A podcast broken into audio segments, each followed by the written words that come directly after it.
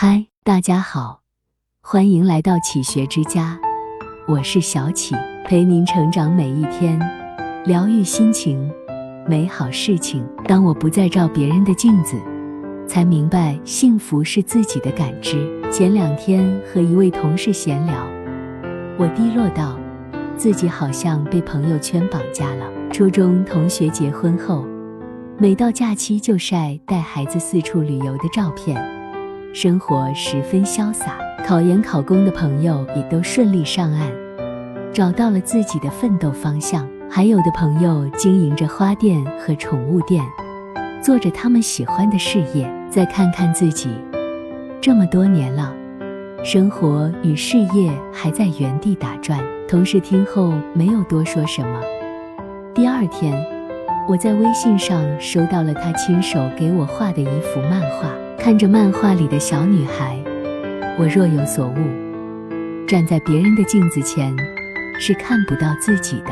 我每天都把自己圈在别人的世界里，又怎么会快乐呢？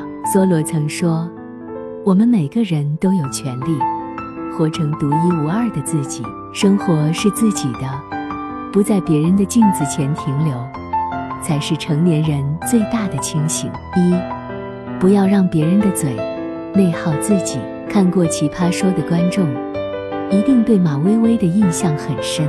她因讲话犀利被称为金句女王，首次参赛就一举夺魁。但后来的几季里，外界的评判让她逐渐失去自我。有网友批评她面相刻薄，言语尖锐，她就一改强势的形象，努力让自己看起来温柔。可节目播出后，大家又嘲讽他状态差、没锋芒，于是他重拾犀利的段子，结果观众又谴责他脾气大、戾气重。最后，他决心抛开一切束缚，敞开心扉讲自己的故事，但还是有人不买账，甚至失望地说：“马薇薇，你怎么不像自己了呢？”经历这些后，马薇薇一度陷入崩溃抑郁。最终只能告别舞台。作家米兰昆德拉说：“把自己交给他人去评判，是产生不安和怀疑的根源。别人的评价，你越在意，就越被动；越放心上，就越受折磨。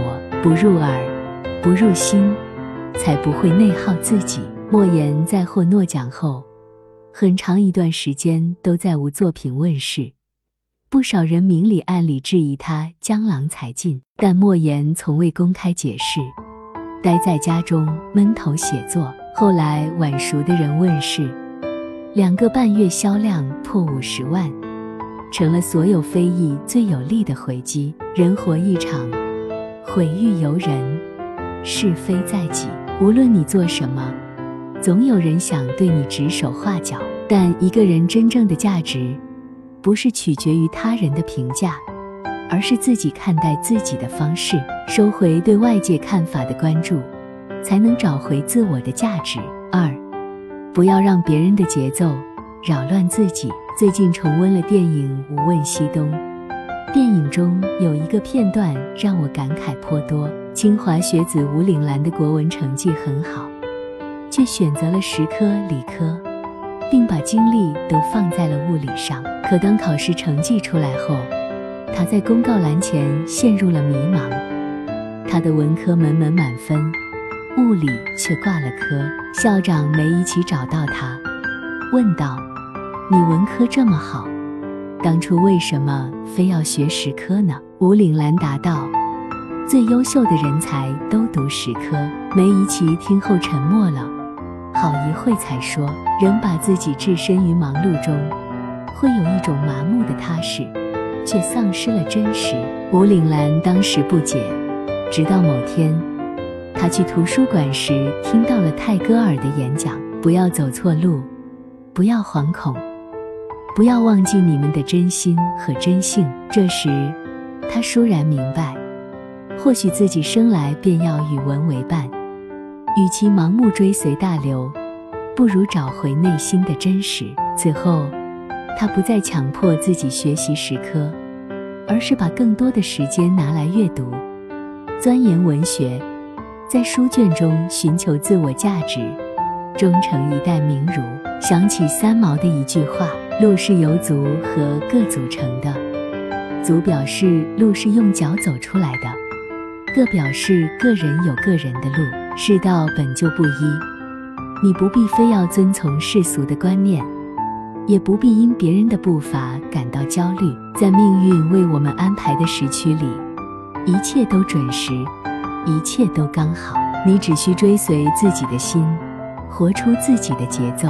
三，不要踮起脚，仰望别人的风光。罗振宇说：“当我们羡慕别人有什么的时候，往往是没有意识到背后的代价。所谓羡慕。”其实是不知其苦。杨绛先生曾在文章窗帘中谈及一位姑娘夏洛特。夏洛特受到了诅咒，只能生活在一间屋子中，但她每天吃喝无忧，可以做自己喜欢的事，生活十分惬意。直到一次，她不小心拉开窗帘，看见窗外的大人们坐在一起闲聊，小孩四处追逐。很是热闹，自此他便茶饭不思，一边羡慕旁人的自由热闹，一边哀怨自己索然无味的生活。于是，他不顾诅咒逃出房间。可出了门后，他才发现，之前所看到的一切只是假象。大人们聚在一起，不是闲谈，而是劳累后的片刻休息。小孩四处追逐，也并非玩乐。只是为了抢夺食物，让自己勉强活下去。而他逃出房间之后，也要过上这般有上顿没下顿的生活。杨绛先生说：“谁家锅底都有灰，不是别人风光无限，而是他们的一地鸡毛没有给别人看。有人看似家庭和睦，可他们也为生活操心，为一地琐碎争吵。有人工作光鲜亮丽。”可他们私底下受尽了客户白眼、小人攻击。很多时候，我们只是踮起脚慕别人的风光，却忘了低下头回望别人来时的辛酸。所有光鲜的背后，都藏着不为人知的苦楚。你不必去羡慕，走好自己的路，才会遇到属于自己的风景。四，不要伸出手迎接别人的情绪。李笑来曾讲过自己的一段经历。他刚从国外学习回来时，有个老同学来找他，不想同学刚坐下来，就开始各种抱怨：领导没有责任心，妻子太唠叨，孩子也不听话，仿佛全世界的负能量都聚集在了他的身上。而不一会，李笑来就惊讶地发现。自己也开始情不自禁地抱怨，于是他赶紧起身，客客气气地送走了那位同学。他说，他当时被自己被同化这个事实吓到了，便立即决定不再跟这类朋友打交道。美国作家约翰斯坦贝克说：“一个失落的灵魂能很快杀死你，远比细菌快得多。他们的一句哀怨，一声叹气。”都会让你变得消极，因为人性的本能就是习惯伸手接住别人的情绪，并自然而然地同步到自己身上。医生陶勇曾在工作时听到几个同事凑在一处闲聊，护士长诉说生活的不如意，实习生小刘谈起被父母逼婚，情绪很是激动，还有个科室主任唉声叹气。深表对前景的担忧，陶勇越听越难过，又想起自己被袭的往事，不由得悲从中来。好在他有个调节情绪的神秘走廊，当他心情不好，一个人去那走走，便能满血复活。于是他立即起身出去，到那段走廊上，让自己静一静，屏蔽外界干扰后，他很快平复了内心。继续专注地投入工作。《断舍离》一书中有句话：如果一个人总是激发你的焦躁情绪，而自己又无法改变时，也许离开才是最好的选择。人的能量是有限的，我们很难分出多余精力去消化别人的情绪。与其任由别人的负能量祸及自己，不如及时抽身，把注意力放在更重要的人和事上。十年中有句歌词：“当我不再照别人的镜子，才明白幸福是自己的感知，他人的真实未必是你的追求。